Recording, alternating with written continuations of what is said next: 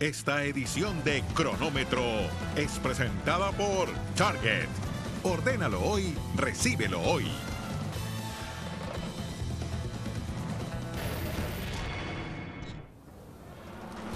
Damas y caballeros, bienvenidos, bienvenidos a Cronómetro Imágenes, como siempre muy pasionales en la Argentina, después de lo que ha significado hoy la contundente victoria de tres goles a cero sobre Croacia, que le da la oportunidad a Argentina de regresar a una final de una Copa del Mundo.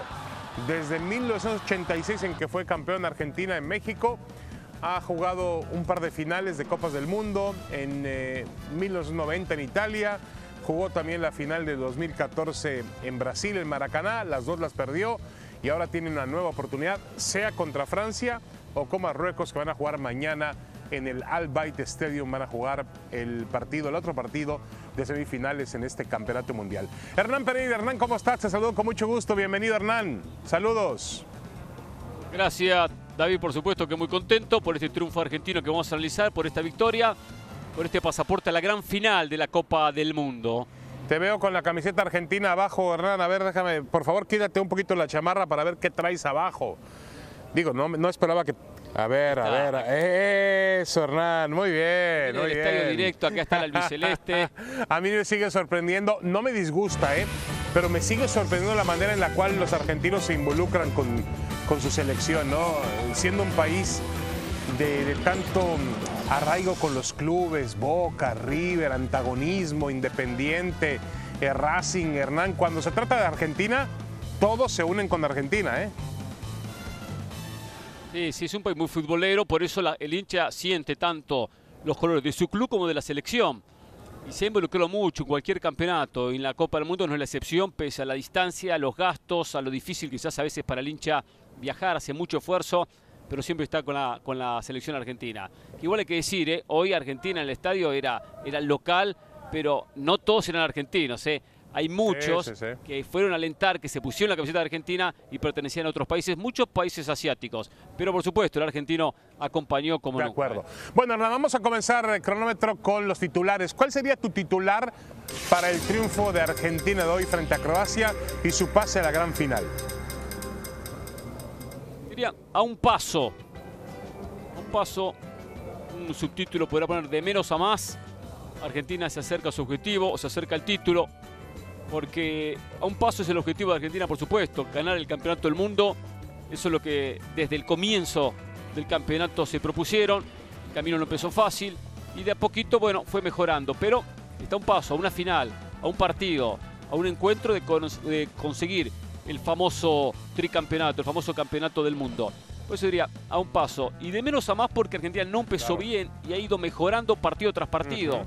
En esta sexta presentación en el Mundial tuvo un nivel superior a los partidos anteriores. Es decir, hoy jugó el mejor de los seis partidos que viene jugando Sí, Argentina. en de este acuerdo Mundial. contigo. Ya había dado una muestra, Hernán, en el segundo tiempo extra contra Países Bajos, donde realmente merecía ganar el partido.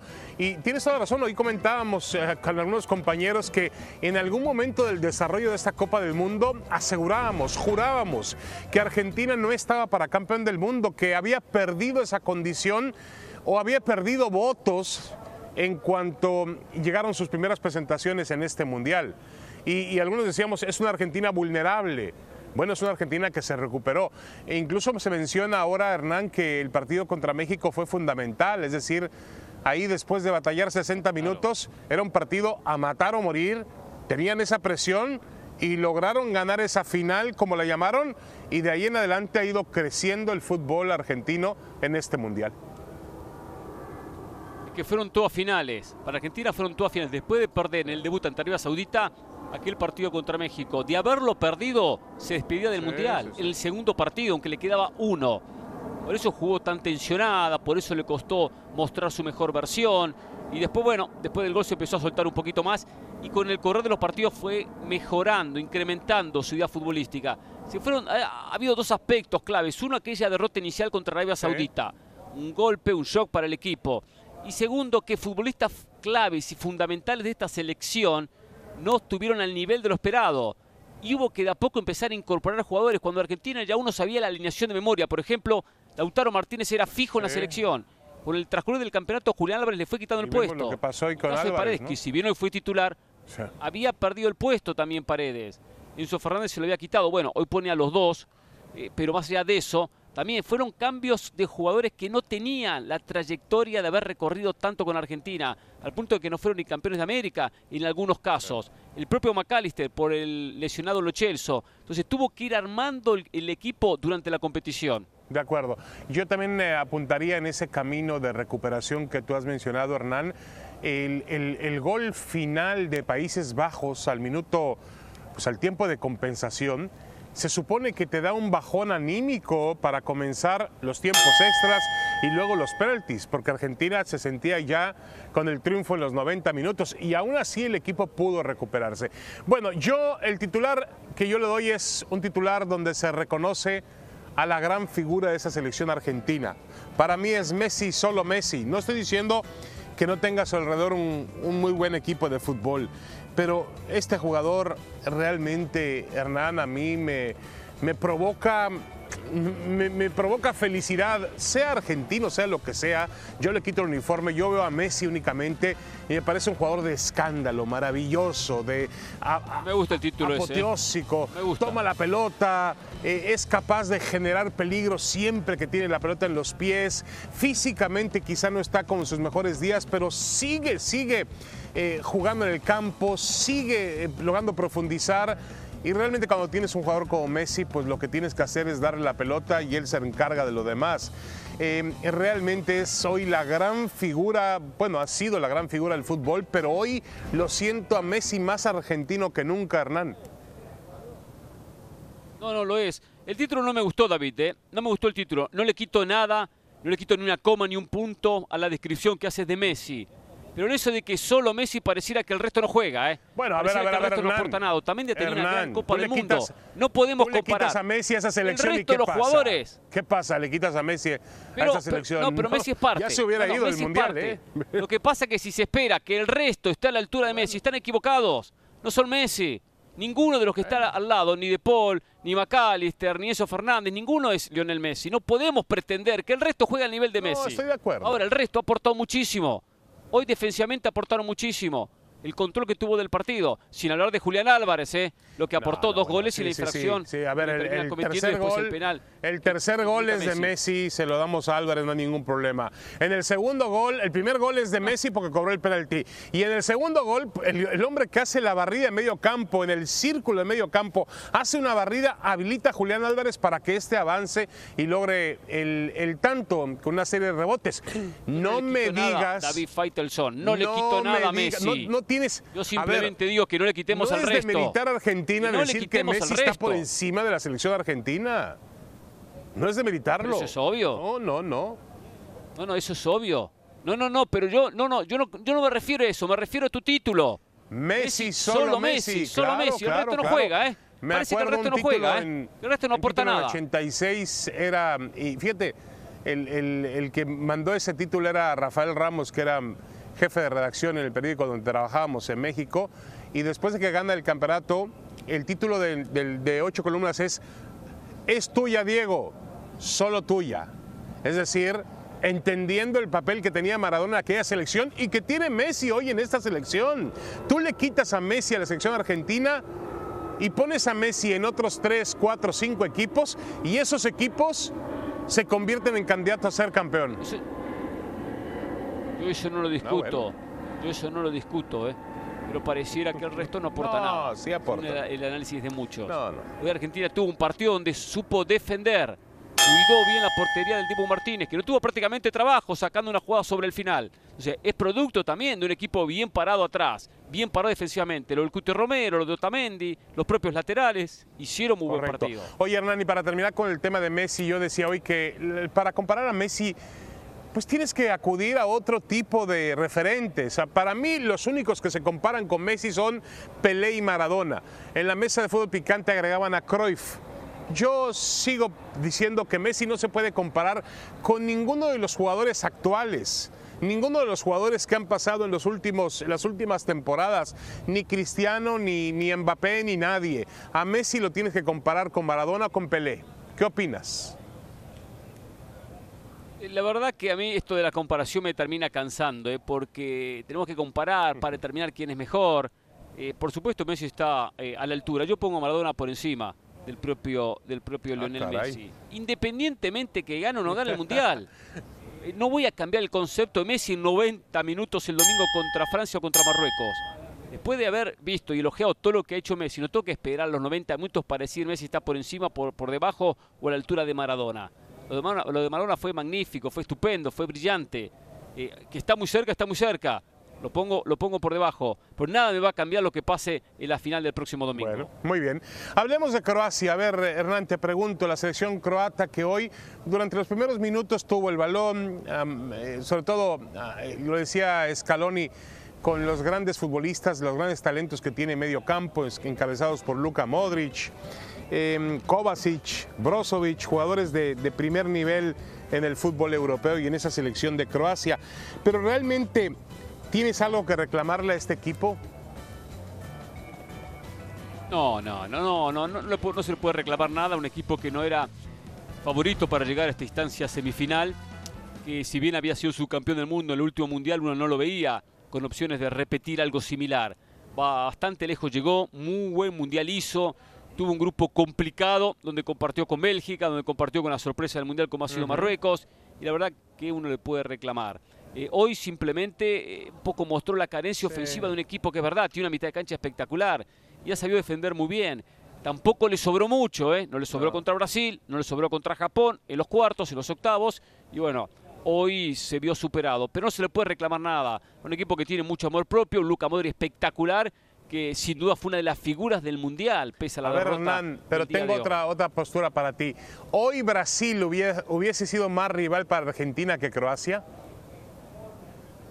Sin dudas. Hubiese sido más rival. Pero quedó en el camino. Sí, Croacia. El fútbol 2 más 2 no es 4 en el fútbol, ¿eh? No es así de repente terminaba ganando Argentina 4-0, no sabemos. No, no, no, de acuerdo, pero era, un partido ya pero como rival, por un clásico y con mucha historia y con, otro tipo de mentalidad, ¿no? No, y en 120 minutos Brasil fue más que Croacia en el partido de cuarto de final. Eh, eh, el portero Corta terminó siendo figura en aquel encuentro. Pero bueno, Brasil no supo manejar la diferencia, no lo supo cerrar lo agarró mal parado en el gol del empate, el gol de Petrovic, bueno, y terminó en los penales desperdiciando una oportunidad eh, estupenda, magnífica de haberme, haberse metido en las semifinales y haber podido tener un clásico sudamericano en una semifinal. Sin dudas que el rival de hoy era, fue más cómodo que si lo hubiese tocado Brasil en la propia semifinal, independientemente que lo enfrentó hace muy poco en la final de Copa América y le terminó ganando. Yo creo que no hay, no hay nada que reclamarle, no hay nada que reclamarle a la sección de Croacia, como bien lo dices tú, Hernán. Eh, jugó lo que pudo jugar, lo que pudo ofrecer. Fue muy valeroso para ellos jugar eh, dos partidos de tiempos extras y penaltis en, en, octavos y cuartos de final. La forma en que echaron a Brasil, Brasil se fue, punto, porque Croacia tuvo la capacidad de reaccionar después del gran gol de Neymar, pudo reaccionar y pudo regresar y pudo ganar en los penaltis. No hay nada que reclamarle. Te pregunto acerca de Luka Modric. ¿Cuál es el legado que deja Modric en los campeonatos mundiales de fútbol? Estupendo, espectacular. Manda un mensaje que, selecciones de segunda línea, y no lo digo de manera despectiva porque Croacia nunca estuvo históricamente a la altura de Alemania, de Italia, de Francia, de España, de Brasil, de Argentina. ¿Cómo puede llegar a meterse en una instancia decisiva o una propia final como lo hizo hace cuatro años en el Mundial de Rusia 2018? Fue estupendo lo de Luka Modric a sus 37 años, el conductor, el motor de la selección de Croacia. Y sin dudas es el alma de esta selección, que tiene mucho carácter, que no solo está representado por lo que aporta el propio Luka Modric, es, un jugadorazo. Eh, uno no pensé que iba a tener el nivel que mostró en este Mundial tomando en cuenta, claro, la, edad, eh, pero se acercó a lo del Mundial pasado. No, eh. increíble. Y llevó a Croacia con muy buenos compañeros, eh, porque aporta mucho el resto de los jugadores hoy, El partido de hoy, por ejemplo, cobra un tiro libre que Argentina siempre fue muy peligroso en los contragolpes. Y viene el contragolpe argentino y el hombre que termina sacando la pelota del área es el propio Luka Modric. Increíble, ¿no? Quizá ha echado un poquito más atrás que su posición habitual en el Real Madrid, pero ha hecho un mundial fantástico. Es un jugador eh, limpio, un jugador que realmente no tiene excesos ni en el campo ni fuera de ellos. Yo creo que el legado está ahí, es uno de los grandes, grandes jugadores croatas de toda la historia. Yo lo pondría al nivel, no sé qué opinas tú, eh, Hernán, de, de, Davor Zucker, ¿no? La generación de Davor Zucker, aquella que logró sorprender en Francia 98. Sí, sí, sí, sí, porque aparte ha habido jugadores que han sido figuras en una Copa del Mundo. Luka Modric se destacó en dos Copas del Mundo y en los dos llegando muy lejos. Eh, hay muchos casos como el de Zucker y tantos futbolistas que tuvieron un gran mundial. Lo de Stoikov en el 94, lo de Hagi con Rumania en el mismo mundial. Muchos jugadores que estas selecciones, eh, no de primer orden, logran llevarlo muy lejos en una Copa del Mundo. Pero lo de Luka Modric es estupendo porque conseguir los dos mundiales consecutivos no es nada fácil. Y aparte, eh, por los rivales que tuvo que pasar, tanto el Mundial pasado como el Correcto. actual. Bueno, hablemos del partido de, para nosotros ya de este día aquí en Doha, para la gente que nos ve y que nos escucha en el continente americano, mañana, miércoles, la selección de Francia enfrentándose en el Al Bayt Stadium a la selección de Marruecos. ¿Mbappé es la mejor arma de Francia? Yo a Mbappé te lo dejo ahí votando, Hernán. Lo vi un poco desaparecido en el partido contra Inglaterra de los... Eh, de los eh, cuartos de final. Sí, si no tuvo el partido contra Inglaterra que esperábamos. No se destacó como comúnmente lo venía haciendo en esta Copa del Mundo. Lo marcaron bien, eh, pero sí es el arma letal. Más allá de que tiene un plantel estupendo con Griezmann, con Dembélé, con Giroud goleador, esta versión de Giroud que hace goles de todos los colores, a diferencia del Mundial pasado y tiene un equipo muy bueno, como conjunto y en lo individual la selección francesa. Y aparte juega con la tranquilidad de no tener obligaciones de título, obligaciones de campeonato. Ya fue campeón del mundo hace cuatro años, no juega con esa presión de tener que ganar sí o sí esta Copa del Mundo. Pero si hay que destacar un futbolista, por supuesto, Kylian Mbappé, que ha sido una de las figuras o la figura de esta Copa sí, del Mundo. de acuerdo, de acuerdo. Y, y el balón el fútbol toma otra dimensión, así como con Messi, lo de Messi es punto y aparte, lo de Mbappé con base a su explosividad, a su arranque, a su velocidad, a su fortaleza, al disparo que tiene, realmente es un futbolista todopoderoso, le tienes que tirar la pelota a Mbappé y él va a generar esa profundidad y esa, esa llegada y también ese gol, porque tiene gol la gran estrella francesa. Ahora, yo no sé si en este el otro día lo marcó muy bien Walker, lo marcó muy muy bien. Inglaterra hizo un buen trabajo para, sí. para, poder, para poder minimizar el, los estragos de Mbappé. Pero en esta selección, eh, Hernán, el trabajo de, de Griezmann, que se ha echado un poquito para atrás, ha sido sensacional. Es que se siente cómodo en ese puesto, jugando con delantero, no jugando como delantero, sino con delanteros delante de él. Griezmann, Dembélé y, y, el propio Mbappé. Y terminar distribuyendo. Le gusta a Griezmann jugar en esa posición. Arrancar atrás, con espacio, con panorama, distribuir, terminar en el área, pero a su vez muchas veces, y hubo un gol que la genera en su propia área con un pelotazo largo. Eh, no recuerdo, fue primera ronda, pero no recuerdo el rival. Lo de Griezmann ha sido también muy bueno. Y ha sabido su técnico ha sabido de Champ utilizarlo en la posición correcta. Sí. No como le pasa al Atlético Madrid que termina como segundo punta. Lo, lo, lo que terminó de demostrando, le terminó demostrando a Francia es que aún con un Mbappé un tanto, vamos a llamarle gris o desaparecido, fue capaz de sacar el partido contra Inglaterra, que no era un rival para nada sencillo. Hablemos de Marruecos. ¿Cuál es su mayor fortaleza, Hernán, en esta selección de Marruecos que muchos, ya he visto a los puristas de fútbol, incluyendo a tu gran amigo y compañero Jorge Ramos, el otro día hacía cronómetro con él, y como no es Uruguay, no, es un equipo defensivo, es un equipo que destruye el juego, han llegado prácticamente como un regalo hasta esta instancia, rompen la pureza de los grandes equipos que deben ganar campeonatos, ratoneros, de todo les ha dicho Jorge Ramos al equipo de de Marruecos, de forma injusta. ¿Cuál es su mayor fortaleza? Lo que le ha dicho, lo que le ha dicho Jorge Ramos a Marruecos a mí no me importa, eh, me importa un bledo. Eh. Yo acá vengo a opinar, a opinar que Hernán Pereira, no me importa lo que dijo Jorge Ramos. Marruecos es una selección defensiva, es una selección que defiende con cuatro y muchas veces hay un quinto jugador por el lateral que termina cerrando y termina con dos líneas de cinco. Y cuando tienen que pegarle de punta para arriba, le pegan de punta para arriba, ¿eh? O sea, así juega Marruecos. Ahora, también tiene algunos conceptos muy buenos. Ha sabido contragolpear de manera colectiva y lo hace muy bien. El gol contra Portugal, hay seis jugadores sí, en sí, posición sí. de ataque.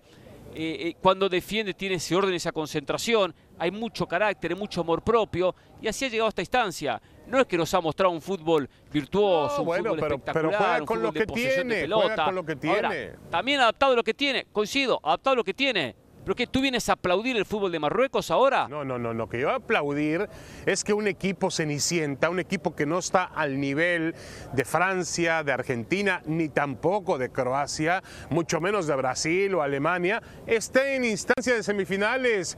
A ese tipo de historias venimos a contar al Mundial, Hernán. Es espectacular la historia.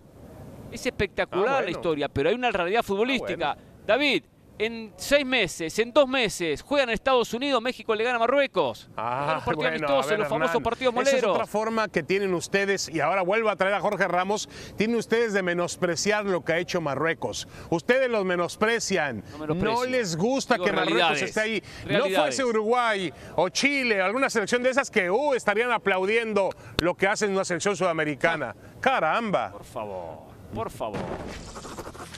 Firmado. Es presentado por Target.